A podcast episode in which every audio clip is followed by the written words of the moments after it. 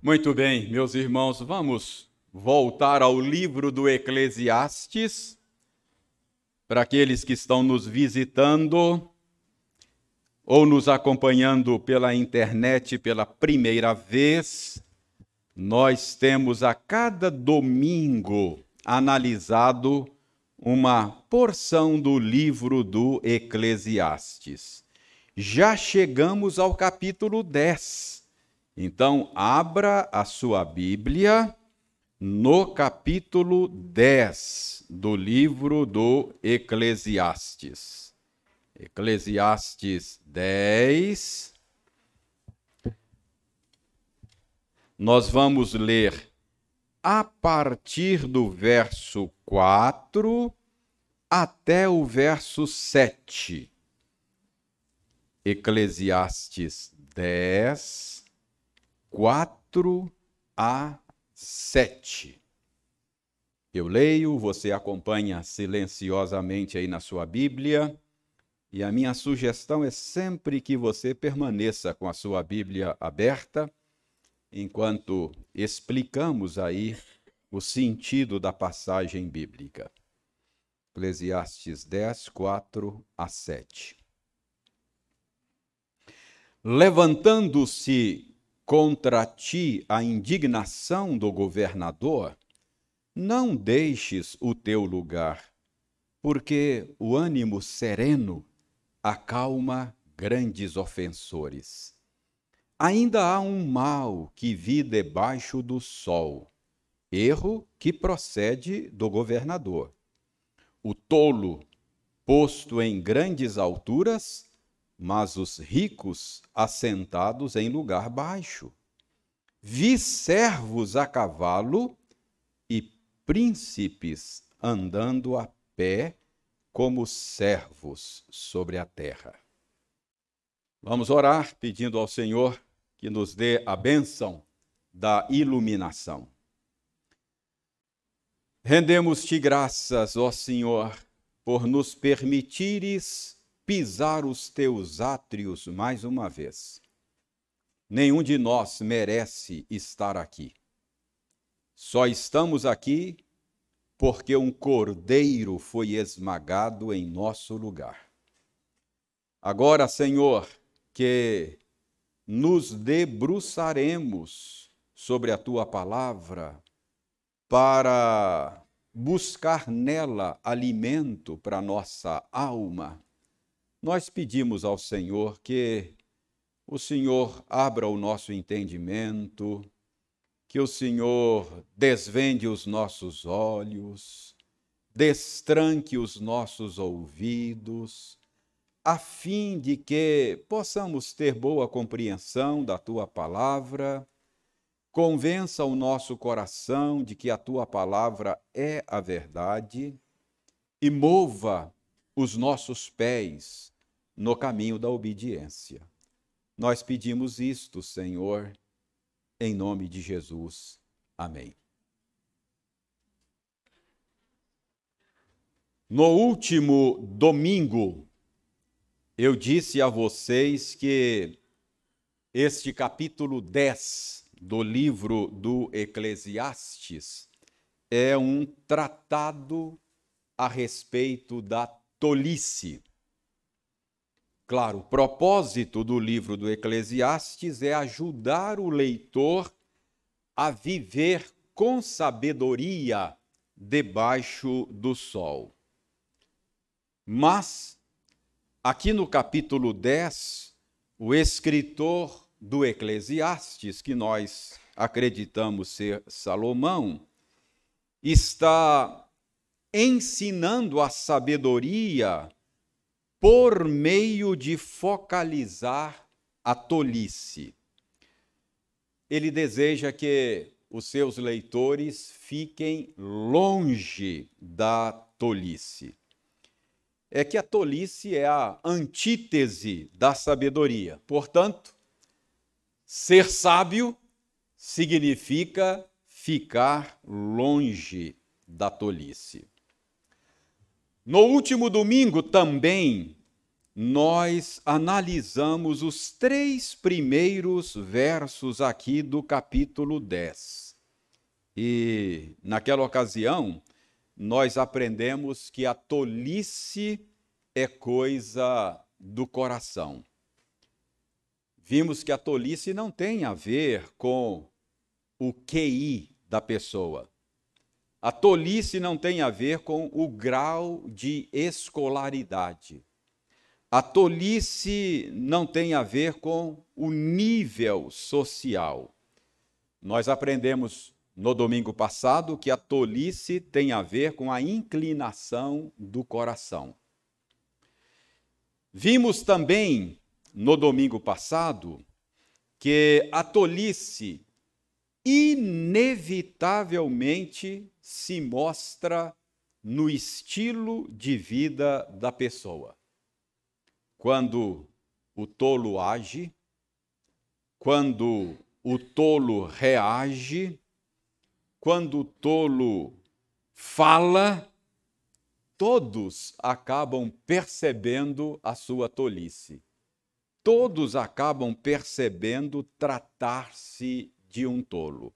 Então, nós vimos que, inevitavelmente, a tolice se revela no estilo de vida da pessoa. Embora seja coisa do coração, ela se revela no estilo de vida da pessoa. E, finalmente, na semana passada, no domingo passado, nós aprendemos ainda que basta um pouco de tolice para estragar uma vida. Uh, não precisa muita tolice para arruinar a existência de uma pessoa. Então, vimos isso no domingo passado. Agora, a partir do verso 4 até o verso 7, que nós vamos focalizar hoje, o, o Eclesiastes, o pregador, Eclesiastes quer dizer isso, alguém que fala numa assembleia, o pregador passa a falar de outro mal causado pela tolice. Ele vai focalizar agora um outro aspecto, um outro mal causado pela tolice. E está aí no verso 5, dê uma olhada no verso 5. Ele diz: Ainda há um mal que vi debaixo do sol.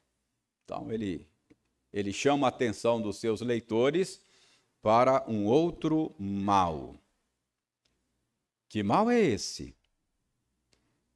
Notem que ele dá uma dica no final do verso 5. Ele diz aí no final do verso 5 que é um erro que procede do governador. Então, o mal que ele vai focalizar agora é algo relacionado ao governo, é algo relacionado à liderança, é algo relacionado ao exercício do poder. Então, essa é a dica que ele dá.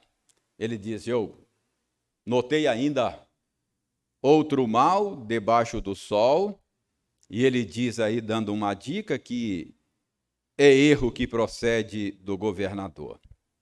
Então, é algo que está relacionado com o exercício do poder. Essa é a dica.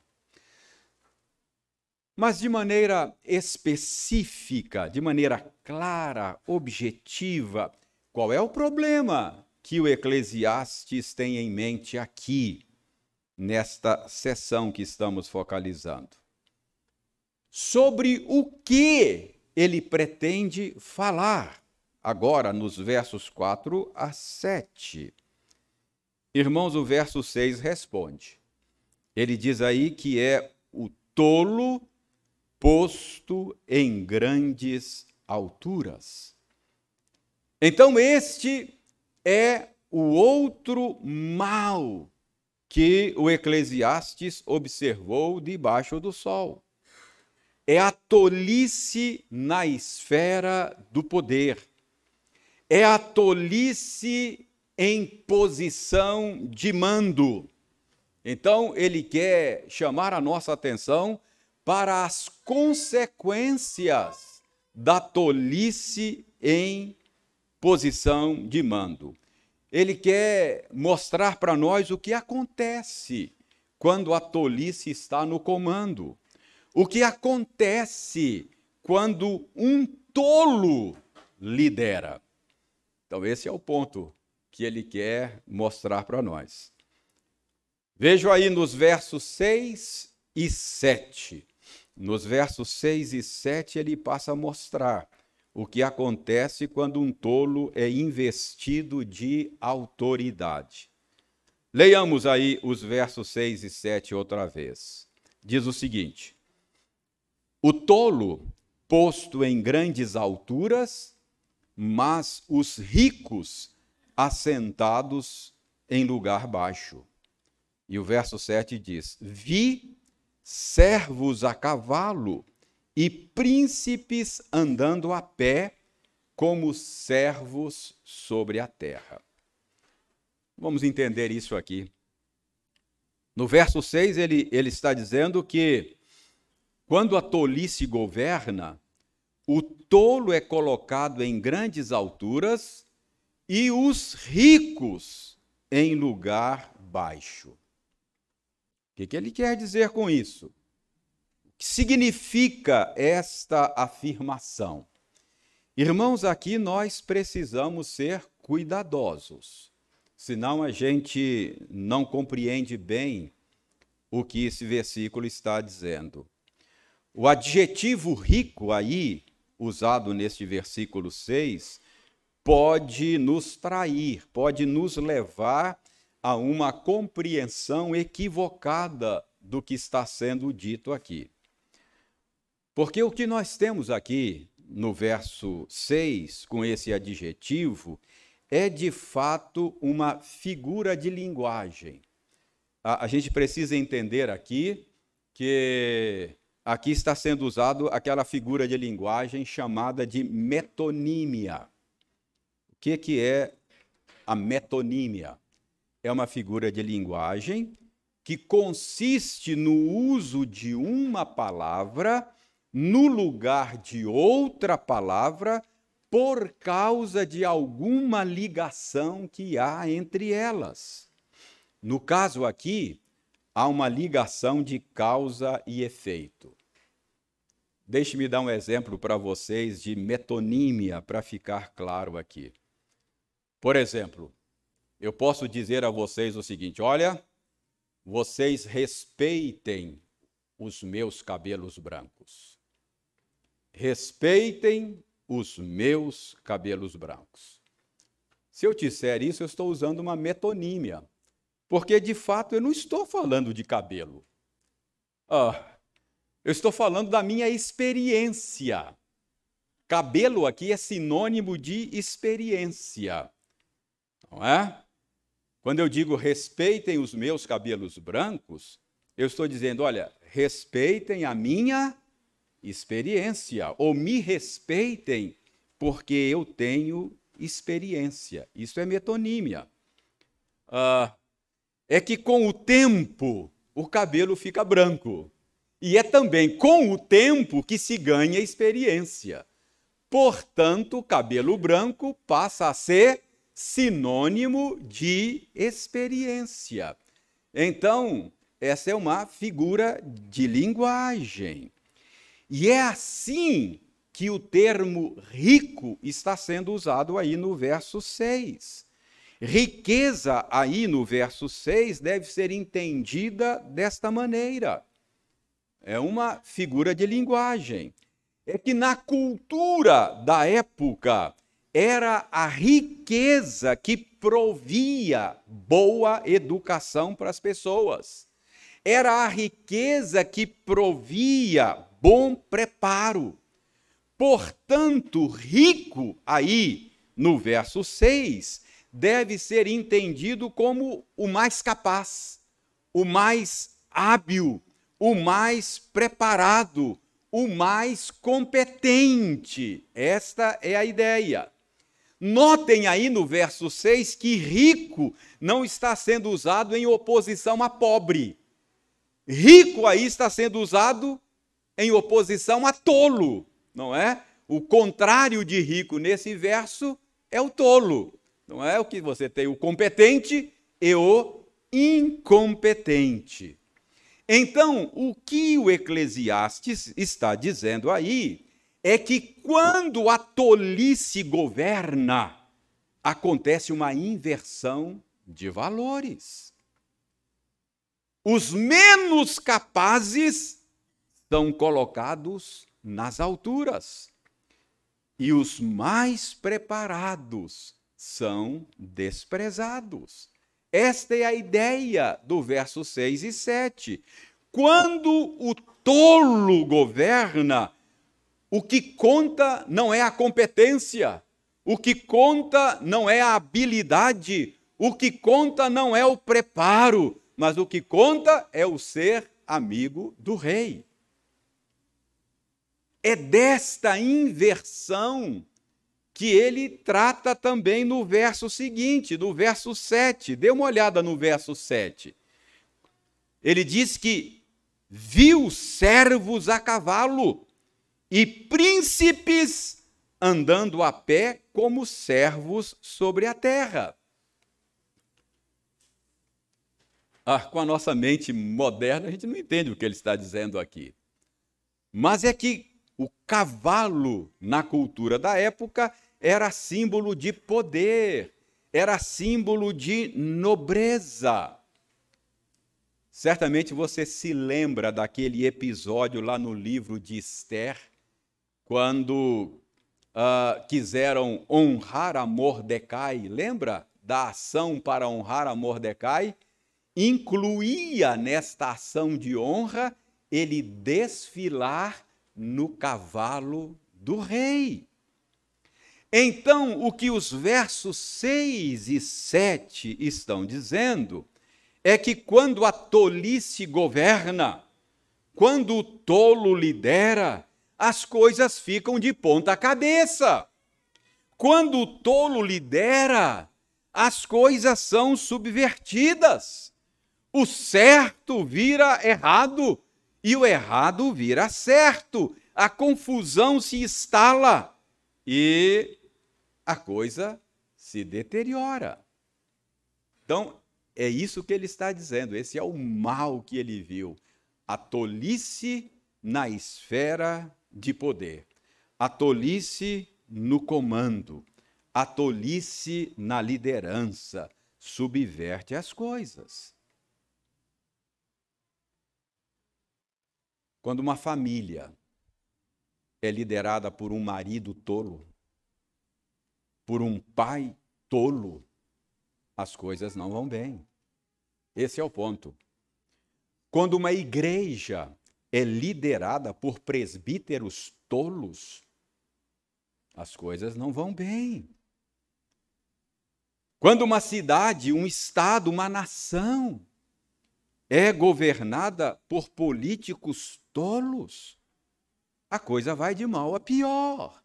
Então, esta é a lição que Salomão está apresentando aqui: o mal causado pela tolice no poder. Coloque um tolo na liderança de uma família.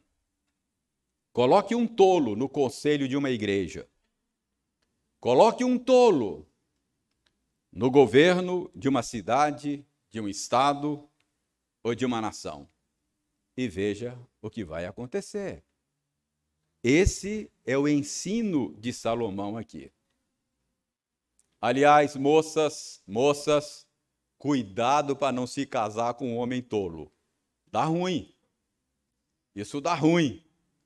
Muito cuidado para não se colocar sob a liderança de um tolo. Isso não é bom. Atenção, mulheres casadas, filhos, orem por seus maridos, Orem por seus pais, para que Deus dê sabedoria a ele. Atenção, igreja, não elejam oficiais tolos. Atenção, cidadãos, não coloquem gente tola no governo. Então, esta é a lição. Nós vimos na semana passada que um pouco de tolice pode destroçar uma vida. Hoje nós estamos vendo que a tolice no poder destroça muitas vidas, estragam muitas vidas. Então, esse é o ensino de Salomão hoje. Ele disse: Vi um outro mal. Qual é o outro mal? Ele diz: mal que procede do governador. O que foi Salomão? É quando a tolice é colocada no poder, as coisas são subvertidas e fica tudo de ponta cabeça. Esse é o ponto aqui. Mas agora eu quero chamar a atenção de vocês para o verso 4, que eu deixei por último de propósito, não é? Porque a pergunta que se levanta agora é: ok, mas e, e quando eu estou diante da tolice de um líder? Como lidar com a tolice no poder?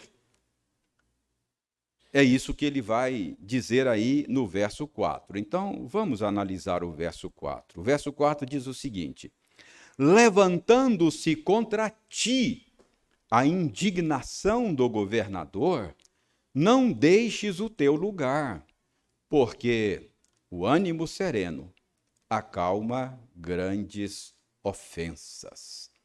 Então, aqui nós temos um conselho que, no caso da estrutura do texto aqui, o escritor apresentou o seu conselho antecipadamente. Então, ele introduz com conselho para explicar depois.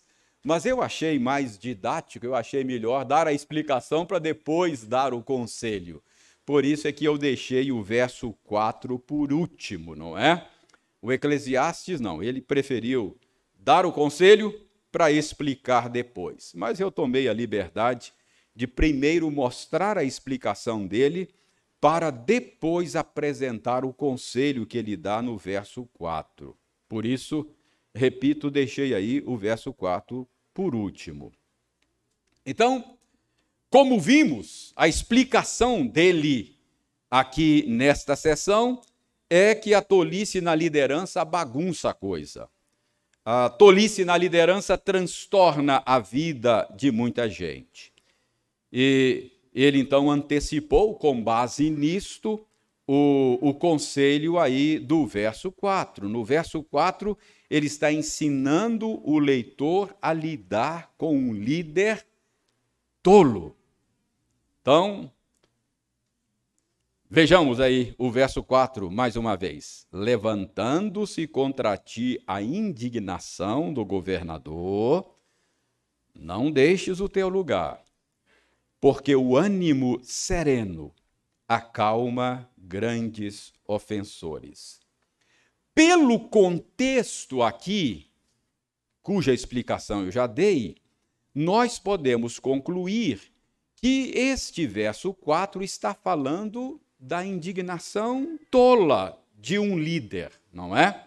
Ele não diz isso aqui claramente, mas é, é, é, a gente pode concluir por causa do, do contexto porque o foco desta sessão é na liderança tola. Então podemos concluir que o Eclesiastes está pensando aqui na indignação de um líder tolo, na ira de um líder tolo. Essa é a ideia. Como lidar com a ira de um líder tolo? Esse é o foco. Mas eu diria que o princípio que ele está ensinando aí no verso 4 é um princípio que se aplica não apenas à ira de um líder, mas à ira de qualquer pessoa tola, não necessariamente somente a ira de um líder. Ah, o que eu estou dizendo é que você pode usar esse princípio que está aí no verso 4 para lidar com a tolice do seu filho, a tolice da sua filha, com a tolice do seu pai, da sua mãe, do seu cônjuge, de um amigo qualquer, não necessariamente alguém que está exercendo a liderança sobre você. Então, como lidar com a ira tola? Irmãos, lidar com a ira tola de uma pessoa não é uma tarefa fácil, mas aí nós temos um princípio dado pelo Senhor a nós, não é? É sabedoria do alto, é sabedoria de Deus.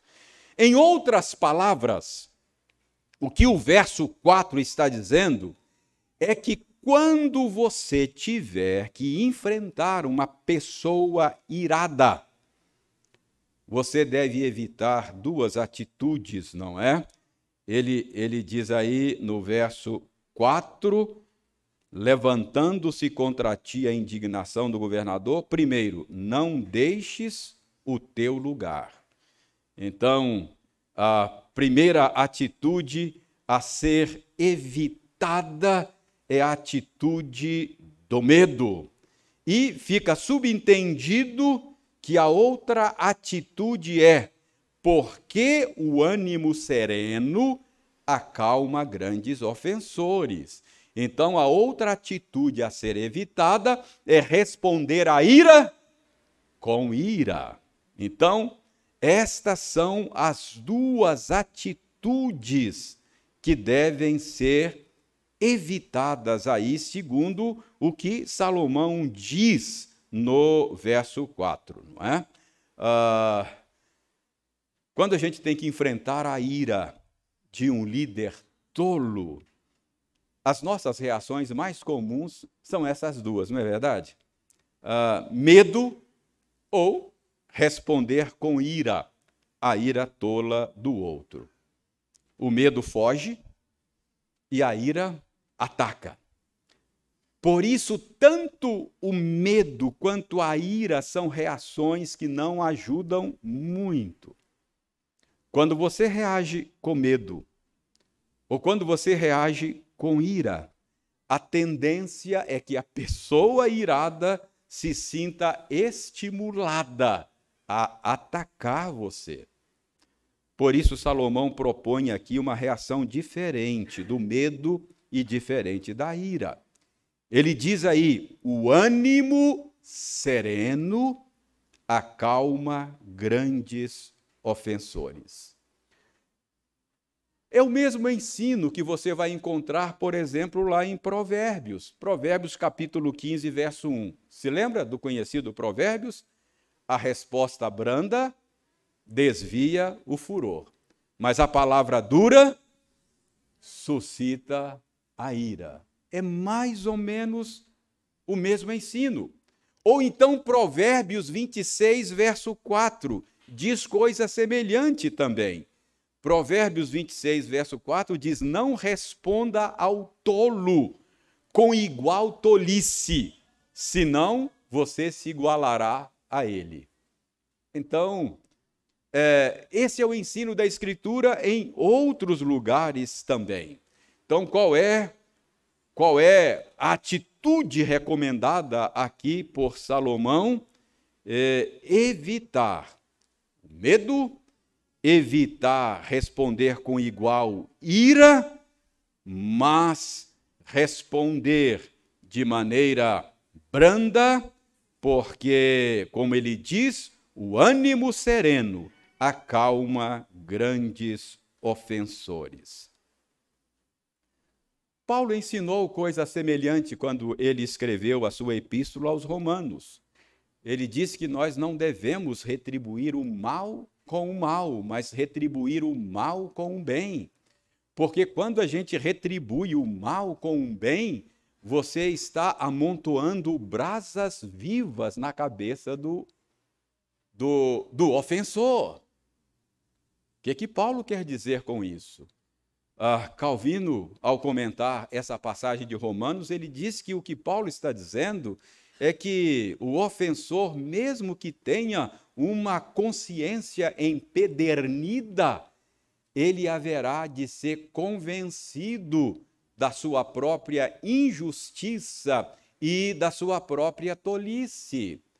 E Paulo diz que esta é uma maneira de vencer o mal com o bem. Não te deixes vencer do mal, mas vence o mal com o bem. É isso que Paulo está ensinando lá em Romanos, que é coisa muito semelhante com o que o verso 4 está dizendo aqui: Levantando-se contra ti a indignação do governador, não deixes o teu lugar, porque o ânimo sereno acalma grandes ofensores. Deixe-me contar uma coisa para vocês aqui que talvez ilustre o que eu estou tentando ensinar a vocês com base nessa passagem, talvez deixe o ponto mais claro. Uh, nós morávamos ainda em São Paulo, morávamos lá na zona norte da cidade, uma região muito movimentada. Tinham quatro grandes hospitais no entorno do prédio onde nós morávamos. Aquilo era um movimento tremendo. E... Houve um dia em que eu fiquei de apanhar a Eliane num salão, salão de beleza, tinha que cortar o cabelo ou fazer unha, não sei o que ela tinha ido fazer lá, não me lembro mais, já faz tanto tempo. E era horário de rush. 17h30, 18 horas. Trânsito na região era um trânsito, é ainda um trânsito infernal. E eu então já saí de casa chateado, né? Não chateado com a Eliane, chateado com o trânsito. Nenhum paulistano gosta de sair de casa nesse horário. Já sai chateado. E eu esperava que Eliane estivesse lá na calçada me esperando para facilitar as coisas. Afinal de contas, não, tava, não dava para estacionar por ali. Trânsito intenso, não é? E aí, quando eu consigo chegar perto do local onde eu tinha que apanhar a Eliane, ela não estava na calçada. Aí a irritação subiu, né? Agora não mais com o trânsito. é... Consegui deixar o carro em algum lugar, uma dificuldade tremenda, e corri lá na porta do salão. E a moça do salão diz: ela já foi embora. Cansou de esperar. Falei: o quê? Ah, já foi embora. Cansou de esperar. Voltei para o carro. Entrei no carro. E agora o nível de irritação está lá em cima, não é? Comecei a ensaiar o meu discurso. Aproveitei o trânsito travado, ia demorar para voltar para casa. Aí fui escolhendo cuidadosamente cada palavra, né? Montando os argumentos e me preparando para chegar em casa e dizer poucas e boas para ela. E quando nós nos encontramos, eu introduzi o meu sermão, eu aprendi que, que é uma boa maneira de você fazer a introdução de um sermão ou de um discurso é você introduzir com perguntas, não é? Fazendo perguntas, você prende a atenção dos seus, dos seus ouvintes, não é? Aí eu ensaiei três perguntas, não é?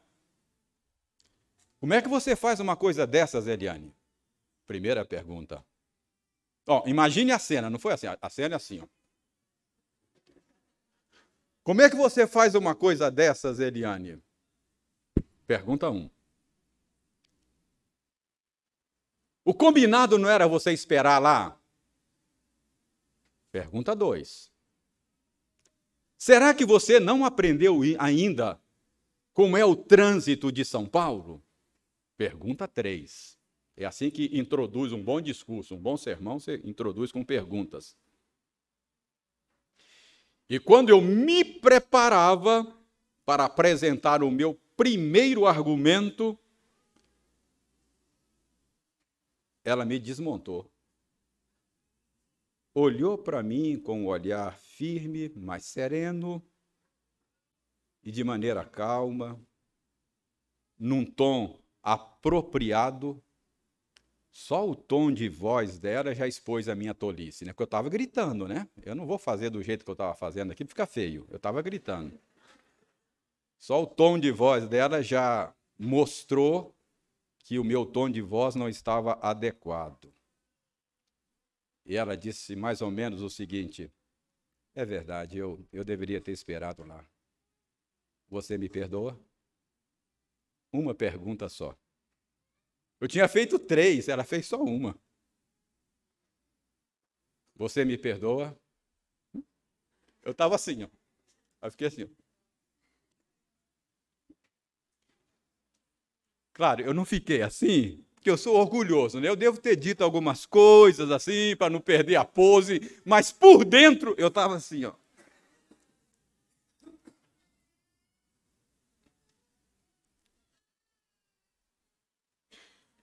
Então, irmãos, é mais ou menos isto que a Bíblia nos ensina diante da ira tola de um marido, de um chefe, de um pastor, de um presbítero.